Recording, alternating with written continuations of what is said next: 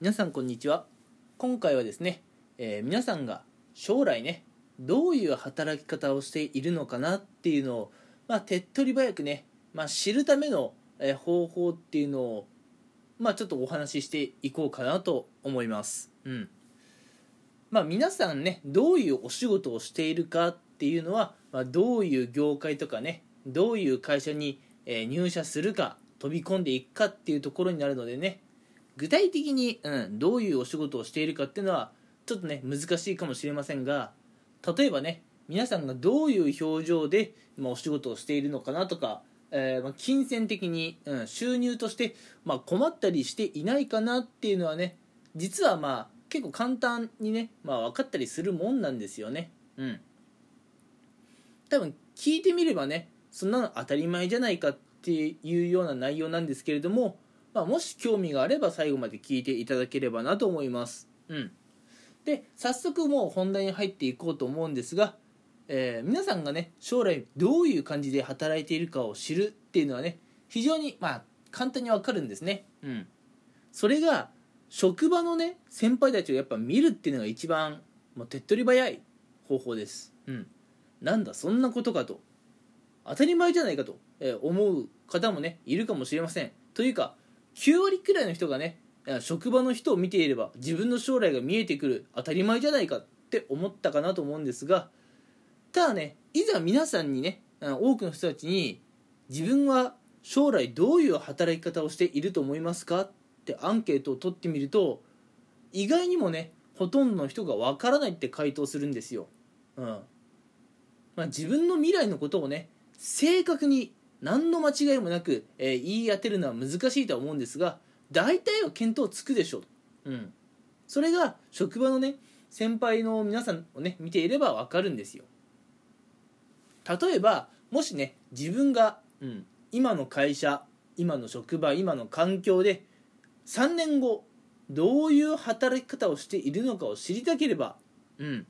自分のね3つ4つ上の先輩たちの日頃の働き方を見ていればいいんですね。それだけなんです。超簡単じゃないですか。うん。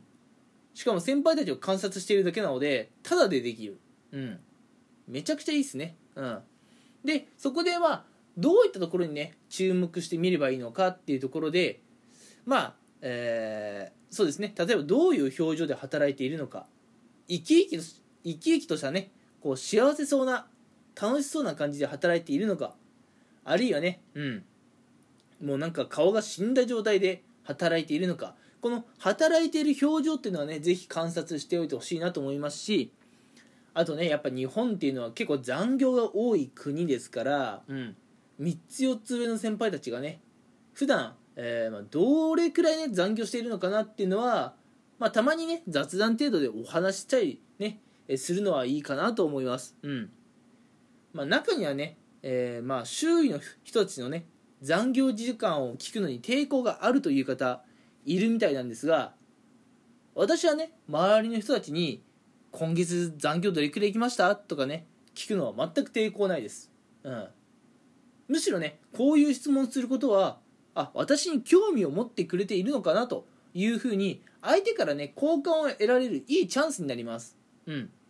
なのでこういったことはね疑問に思ったらどんどん、えー見聞きしていったらいいんですね。うん。なので、えーまあ、自分の3年後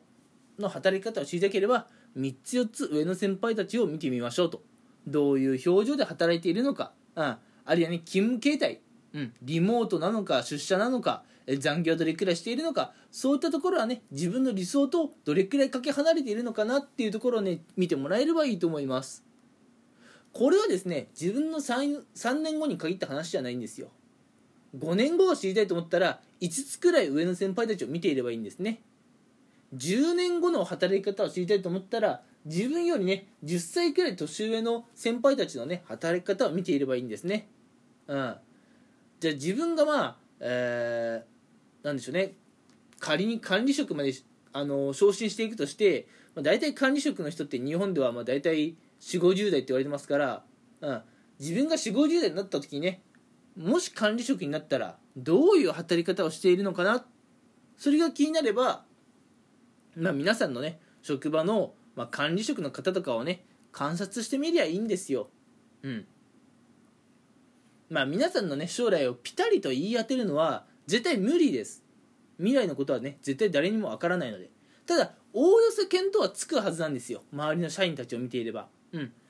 でもね日本人の多くの方は自分が将来どうなっていくか全くわからないって答えてちっとも見当つかないって答え答える人がねいるんですよ。いや多少見当つくでしょと。ね。なので皆さんね、えー、まあ、人間観察っていう感覚でね、えー、皆さんの身の回りの先輩社員たちをね見てもらえれば、えー、自分はね将来どんな働き方をしてるのかなっていうのをまあ、おおよそ、え知ることができますよと。うん。ぜひね、え次回会社に行った時とかね、えー、まあ、あるいはもしね、専業主婦の方であれば、自分よりもね、こう子育て経験が長い方とか、あ自分よりも結婚生活が長い方、そういった方を見てもらえれば、あ、自分も将来こういう感じの生活をしているのかなという見当はね、つきますよね。うん。なので、ぜひね、えそういったところを真似てもらえればいいかなと思います。うん。真似るというかね、参考にしてもらえればいいかなと思います。うん。話を聞いてみるとね、すげえ基本的なことじゃないか、当たり前なことじゃないかと思うんですが、えー、なんででしょうね。日本人ってこういう当たり前なことが意外にできていなかったりするんですよね。うん。はい。なので繰り返しになりますが、自分の将来を知りたければ、うん、3年後が知りたければ、3つくらい上の先輩たちを見てみましょ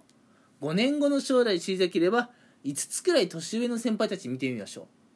う。10年後の自分が知りたかったら自分よりね10歳くらい、えー、上のね先輩たちを見てみましょう。こうすることであなたは将来どんな風に働いているのかをおおよそ知ることができますよ。という今回そういうお話でした。えこれでね皆さんの人生のキャリア形成立てやすくなりましたね。うん。このね、えキャリア形成っていうものはね、えー、まあ皆さんの今後、まあ、会社でね働いていく上でね是非参考にしていただきたいなと思います。はい。ではね、え今回はこの辺でお話を終わろうかなと思います。それでは皆さん最後まで聞いてくれてありがとうございました。